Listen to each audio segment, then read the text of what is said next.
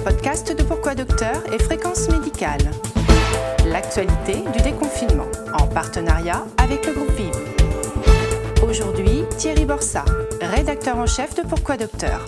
Bonjour à toutes et à tous. Nous poursuivons notre série de podcasts sur l'actualité du déconfinement avec la rédaction de Pourquoi Docteur qui traite au quotidien et avec le soutien du groupe Vive l'ensemble des informations qui marquent ces lendemains d'une crise sanitaire que la France a, semble-t-il, surmontée, mais dont on ne peut pas encore complètement tourner la page.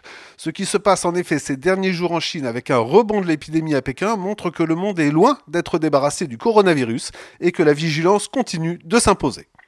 Nous allons aujourd'hui faire le point sur un des éléments marquants de cette crise, la montée en puissance d'un nouveau mode de prise en charge des patients, la téléconsultation. Elle s'est imposée d'une certaine manière durant la phase aiguë de la crise en facilitant l'accès à un médecin durant le confinement et elle a sans doute participé à l'ensemble du dispositif qui a permis de bien orienter les patients de la Covid-19. Alors, qui s'est tourné vers ce mode de consultation à distance? Quel a été le service apporté aux patients? Et évidemment, quel avenir pour cette nouvelle relation médecin-patient qui sera au cœur des débats dans un Ségur de la santé qui doit traiter, au-delà de l'avenir de l'hôpital, celui de l'accès aux soins? Nous aborderons tous ces sujets avec le docteur Antoine Poignant, directeur médical de la plateforme de téléconsultation Mes Docteurs, et avec Marie-Laure Saillard, la directrice de cette plateforme façon paradoxale, si la crise du coronavirus a placé sur le devant de la scène l'ensemble des soignants qui ont magnifiquement géré cette situation malgré les faiblesses de notre système qui ont été mises au grand jour par cet événement, elle a aussi écarté de leurs médecins de nombreux patients, tétanisés à l'idée de devoir se rendre dans les cabinets médicaux durant le confinement. C'est un des éléments, au-delà du besoin de recueillir l'avis d'un médecin en cas de symptômes de la Covid-19, qui explique aussi l'essor de la téléconsultation. Mais quels ont été les vrais besoins des patients? Quelle réponse leur a été apportée par la téléconsultation Nous sommes avec le docteur Antoine Poignant, directeur médical de la plateforme Mes Docteurs, pour voir très concrètement ce qui s'est passé. Bonjour docteur Antoine Poignant, quelle place ont pris les suspicions de Covid dans les téléconsultations? Eh bien en fait la, place des, patients Covid elle a été très euh, rapidement euh, majoritaire, euh, c'est-à-dire qu'on a observé une multiplication par euh, plus de 6 du volume des téléconsultations très très rapidement. Et euh, donc, euh, il y avait une majorité de patients qui présentaient des, symptômes de, Covid. Donc, donc c'était une place largement majoritaire. on était dans le début quand même de la, pathologie des allergies, mais on avait essentiellement des symptômes de Covid. Euh, des gens qui étaient donc euh, dans le cadre du confinement euh, chez eux et qui étaient dans l'incapacité de, de, rencontrer des médecins en, en présentiel. donc les appels avaient lieu aussi bien en semaine que le, le, samedi ou le dimanche ou en soirée. Donc on, on est en, en 24-7. Et comme on est un, un groupe de, de, médecins organisés, si vous voulez, en, en réseau, c'est une plateforme, et donc le, le, temps médical disponible, il est distribué aux patients appelants. Donc euh, ça, ça nous a aidé pour la, la montée en charge puisqu'on a pu faire appel à du renfort de, de médecins pour euh, onboarder plus de médecins sur la plateforme de façon euh, à pouvoir faire la, la, montée en charge euh, et que ça se passe bien. Et on n'a pas eu de problème sur le sur le plan euh, technique. Donc c'était, je dirais, 95% de, de patients euh, Covid et les autres, c'était les pathologies classiques de la téléconsultation en médecine générale. Est-ce que vous aviez élaboré une consultation type pour repérer les symptômes de cette maladie? Oui, alors on a fait un peu mieux que ça parce qu'en en fait, on a travaillé euh, avec Arnaud Fontanet, épidémiologiste à, à l'Institut Pasteur, et euh, Arnaud Fontanet a souhaité euh, mettre au point un protocole de recueil euh, épidémiologique donc on repérait les, les, symptômes des patients Covid et donc euh, on, a, on a recueilli des, des données euh, sur ces patients et ça servait également de guide d'examen. donc on était extrêmement encadré et du reste on a formé rapidement l'ensemble de la communauté à la prise en charge des, des patients Covid. Donc ça s'est plutôt plutôt bien passé et le partenariat avec l'Institut Pasteur où on échangeait des, des données épidémiaux qu'on leur envoyait en, en, temps réel à travers des API, a été euh, d'une grande aide pour la structuration de la prise en charge clinique. Oui. Vous aviez sur votre plateforme des appels pour d'autres pathologies? Alors, euh, oui et non, parce que euh, les patients euh, dont on parle, des patients chroniques qui font du suivi ou des patients qui ont un cancer, une hypertension, en général, ce suivi est réalisé beaucoup plus avec le médecin traitant qu'avec des médecins en téléconsultation. Donc là maintenant, ce sera différent puisque le médecin traitant est amené à faire du suivi en téléconsultation mais précisément sur la plateforme Mes Docteurs en 24/7, c'est du non programmé. Donc on avait des appels de gens euh, qui euh, ne nous connaissaient pas et que pour la plupart on ne connaissait pas. Euh, je sais qu'on ne les connaissait pas puisque le, très souvent on n'avait pas de dossier sur eux. Quand les gens nous appellent deux fois, trois fois, quatre fois, évidemment le dossier patient s'implémente et le patient est vu par un autre praticien, mais son dossier est consulté à nouveau. Donc, euh, donc finalement, on a vu arriver beaucoup de patients euh, nouveaux euh, et assez peu de patients antérieurement connus, évidemment. Comment gérer les nouveaux patients qui se sont adressés à votre plateforme et pour lesquels il n'y avait jamais eu de consultation physique préalable? Alors, ça ne pose pas vraiment de problème dans le cadre, c'était majoritairement la prise en charge de, patients Covid, puisque il y avait un protocole toujours en, vigueur, un protocole de, suivi euh, par rapport à, l'aggravation de, la condition euh, respiratoire. Euh, donc le protocole était à peu près toujours le, même et il fallait être capable de donner aux patients les moyens de déclencher un appel au 15 si c'était nécessaire, si sa fréquence ventilatoire augmentait ou s'il avait des signes d'aggravation. Euh, sur les, les, autres patients qui étaient suivi chronique, il y en a eu pas beaucoup, il y en a eu peut-être 5%. Et donc là, c'est des patients qui avaient des besoins de renouvellement d'ordonnance, euh, de traitement antihypertenseur, par exemple. Donc la téléconsultation est parfaitement adaptée à, ce genre de choses. Avec l'interrogatoire, euh, on peut faire beaucoup. Les patients ont souvent des autotensiomètres. Donc on leur demande quelle était euh, leur tension les jours derniers, où ils en sont de leur traitement, est-ce qu'ils le prennent bien, euh, et s'il nous demande un, renouvellement d'ordonnance, euh, on peut tout à fait euh, procéder à ce renouvellement, surtout si le patient nous présente l'ordonnance ancienne de façon à ce qu'on n'ait pas de doute sur la réalité de sa pathologie et, de son besoin. Et, sur les autres pathologies chroniques, c'est un peu pareil. Évidemment, dans du suivi plus spécialisé oncologie, là c'est différent. Et clairement, le message aujourd'hui encore, c'est de dire aux patients qu'il faut retourner en consultation, il faut retourner voir les médecins. Euh, et les médecins sont là pour euh, les accueillir et les prendre en charge euh, à nouveau parce qu'il y a eu beaucoup de prises en charge qui ont disparu, puisque même si la téléconsultation a explosé, le volume des actes médicaux a baissé et la sécurité sociale a, fait des centaines de millions d'euros d'économies pendant cette période, puisque même si elle payait les actes de téléconsultation, les consultations physiques n'étaient plus, euh, n'avaient plus lieu, et, et, donc le volume global, c'était la moitié. Hein. Donc le volume global des téléconsultations présentielles a été remplacé par la moitié de téléconsultations. Quel bilan vous tirez aujourd'hui de cette crise? Alors oui, on, on, a vu que heureusement on avait mis en place un, des outils de communauté pour euh, les médecins c'est-à-dire que le, la communauté est, animée euh, sur un logiciel type Slack. Et donc, euh, ça nous permettait de tenir au courant en temps réel euh, les praticiens des évolutions nombreuses qu'on a eues, d'abord pendant le confinement, et puis ensuite sur les certificats d'isolement, les arrêts de travail, la prescription des tests, etc. Enfin, il y a eu énormément, comme vous le savez, on s'en souvient, de directives qui sont arrivées en ordre dispersé. Et donc, euh, c'était un élément du succès de, de, notre réponse, c'était de pouvoir diffuser ces éléments auprès euh, des praticiens en temps réel. Merci, docteur Antoine Poignant, pour cet éclairage qui confirme le rôle important joué par les plateformes de téléconsultation durant cette crise. Et nous recevons maintenant Marie-Laure Saillard, directrice générale de Mes Docteurs, pour parler de l'impact de la pandémie sur ce mode de consultation et évidemment de son avenir. Bonjour Marie-Laure Saillard. La crise sanitaire a vu s'envoler le recours à la téléconsultation. Est-ce que vous pouvez confirmer l'ampleur de ce mouvement? Alors ça a été un petit peu un tsunami pour les opérateurs de télémédecine et pour mes docteurs euh, en particulier. Euh, l'ampleur du mouvement, si on donne quelques éléments euh, chiffrés, euh, chez mes docteurs, on a deux types d'activités, de la téléconsultation en 24-7 sans prise de rendez-vous et de la téléconsultation dans le parcours de soins avec le professionnel de santé.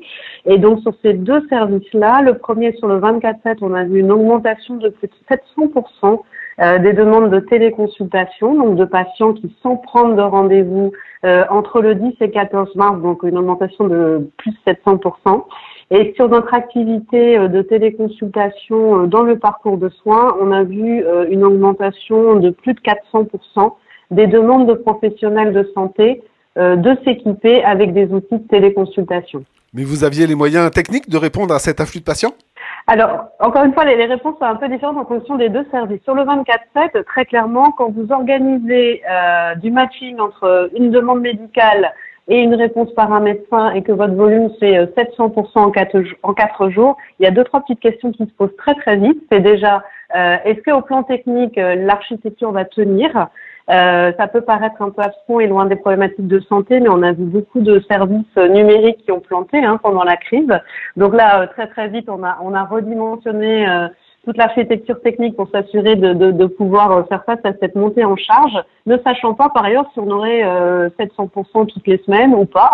Mais en tout cas, on, a dimensionné pour, pour répondre à cette évolution. Et puis d'un point de vue plus médical, évidemment, il, a, il a fallu mobiliser très fortement notre communauté médicale pour être à la hauteur euh, des attentes des patients. Et ça, c'est quelque chose qu'on a réussi à faire euh, très facilement dans la mesure où on a un modèle euh, très attractif pour les professionnels de santé et qu'en parallèle, leurs cabinets libéraux euh, étant vidés. Hein, très clairement, les patients n'allaient plus dans les cabinets. Et donc, on a eu même énormément de, de, de volontaires pour rejoindre la communauté de mes docteurs. Donc ça, sur cette partie du 24-7, euh, notre, notre activité, elle est complètement scalable et on en a fait la démonstration euh, de la preuve pendant cette crise Covid. On n'aurait jamais imaginé d'avoir une telle ampleur en, si peu de temps. Sur euh, l'autre partie de l'activité de mes docteurs, donc l'équipement des professionnels de santé en outils qui leur permettent de faire de la téléconsultation sécurisée avec leurs patients, là pour le coup, euh, ça fait appel à des compétences qui n'étaient pas du tout dimensionnées pour cette hausse de volumétrie. C'est quoi les compétences? C'est la formation, l'onboarding des professionnels de santé. Et donc là, très clairement, service client, service professionnel de santé n'était pas du tout dimensionné euh, pour faire face à un tel afflux. Et donc, en cours de crise, euh, on a commencé à externaliser notre service client et notre service donc professionnel de santé et patient auprès d'un tiers parce qu'on n'était pas du tout en capacité de faire face. Un sondage récent qui a été réalisé en marge de la campagne Revoir son médecin montre que la téléconsultation, elle reste quand même surtout utilisée par des citadins, par les jeunes. Est-ce que la crise a fait bouger ces lignes? Alors, sur les chiffres dont vous parlez, il faut toujours euh, faire un petit peu attention au regard. Ce sont des communications de la sécurité sociale, hein. ce sont des chiffres donc des téléconsultations remboursées par l'assurance maladie. Euh, et la population euh, dans ce cadre-là n'est pas tout à fait la même que, que celle des, des, patients qui consultent dans le cadre de, de notre service en 24-7, par exemple, qui sont des, des téléconsultations financées par les complémentaires santé. Euh, et donc, il y a ce petit écart de lecture qu'il faut toujours euh, avoir en tête, puisque, euh, vous le savez, hein, l'assurance maladie rembourse, en tout cas avant la période Covid, les téléconsultations d'un patient avec son médecin. et donc, bien souvent, on se retrouve avec des gens qui ne sont pas dans les déserts médicaux et qui, du coup, sont plutôt des, urbains. dans la téléconsultation prise en charge par les complémentaires santé, on a beaucoup plus euh, de patients qui viennent de, de zones sous-denses, euh, puisque là, ils ont un accès à la téléconsultation financée par leur complémentaire santé. Et donc, euh, comme c'est financé par la complémentaire santé, on arrive à, à, adresser les besoins de patients qui n'ont pas de médecin traitant. Donc, il faut toujours avoir en tête ce petit écart de perception entre les chiffres de l'assurance maladie et les chiffres de la téléconsultation de manière générale. Euh, comme vous le savez, l'assurance maladie rembourse une partie des téléconsultations, mais il y a d'autres usages où c'est soit les complémentaires santé, soit les entreprises, c'est le cas chez mes docteurs, soit directement le patient dans certains modèles également. Et donc, on n'a pas la même population euh, de patients euh, en fonction de, de, ces parcours et de ces circuits de financement. Donc, ça, c'est le, premier élément qui est important de partager. Et donc, nous, pendant la crise, on a vu évidemment un reflet de, de, la vague pandémique, en fait. très clairement, on a eu énormément de consommation de téléconsultations médicales dans les clusters en Grand Est, par exemple. Ce ne sont pas des chiffres qui sortent aussi forts dans les chiffres remboursés par la Sécu, mais en revanche que nous, dans notre activité encore une fois, celle qui est financée avec les complémentaires santé, on a vu des vraies progressions.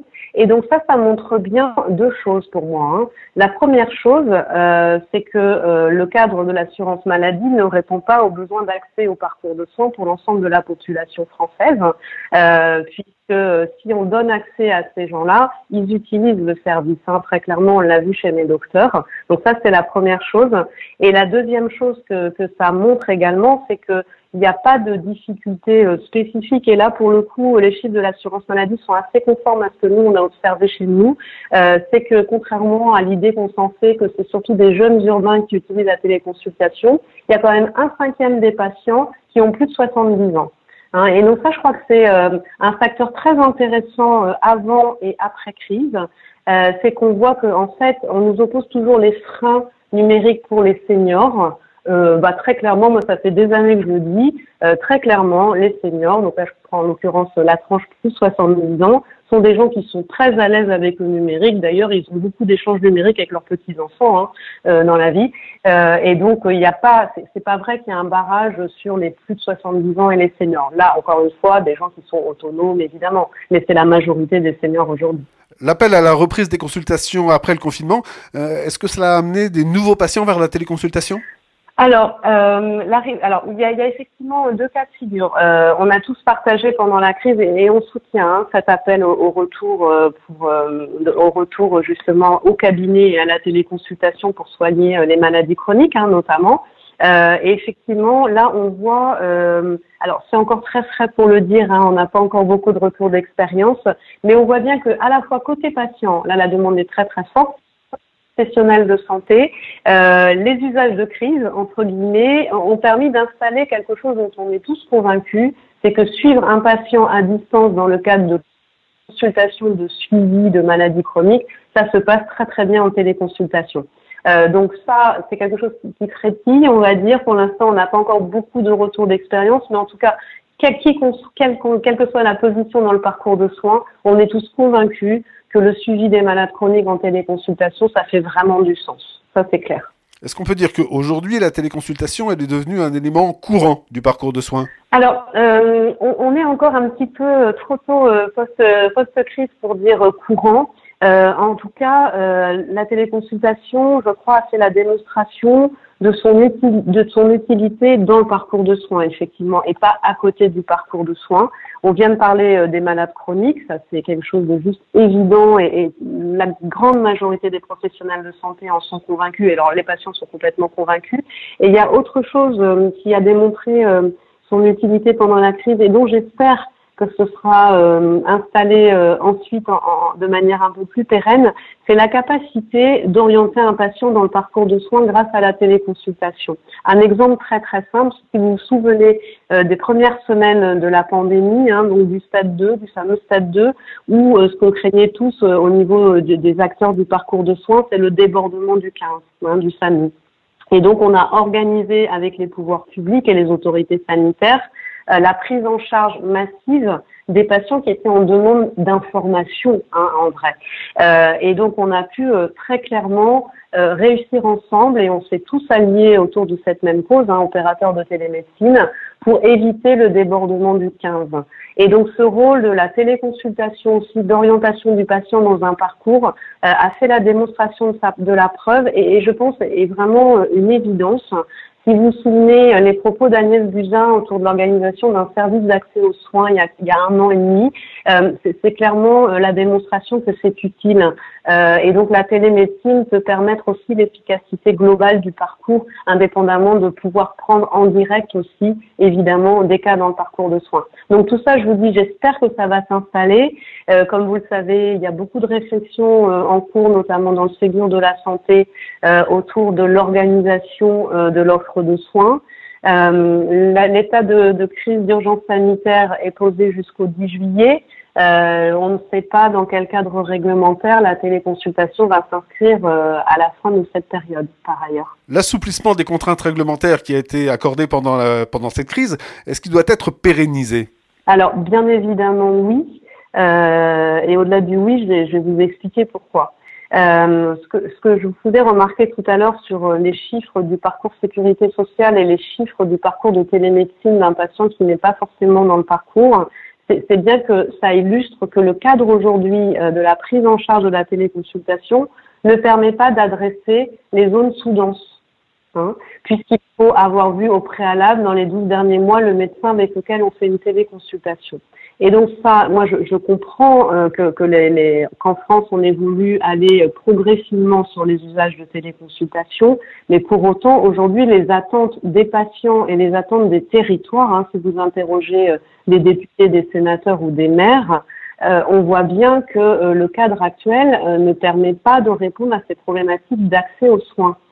Et, et, ça c'est un drame parce que ça crée des inégalités de territoire énormes.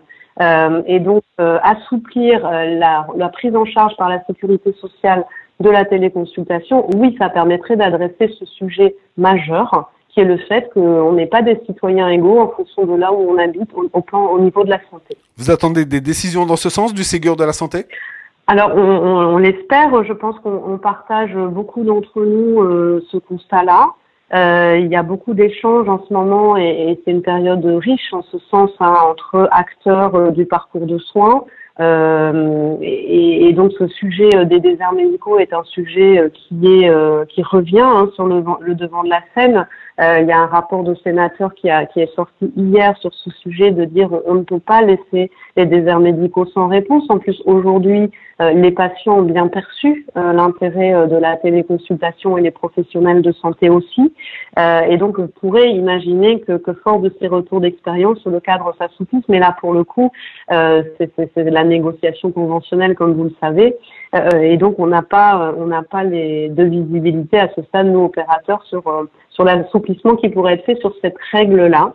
En revanche, il y a d'autres règles qui ont été assouplies pendant la, crise Covid et dont on pense que probablement euh, les usages pourraient s'installer par un assouplissement réglementaire. Je pense notamment aux télésoins et à la possibilité apportée à certaines professions médicales de faire du soin à distance. On pense aux infirmiers, on pense aux pharmaciens notamment, et là on a bien vu les bénéfices aussi de cette ouverture euh, pour le patient et pour l'accès aux soins.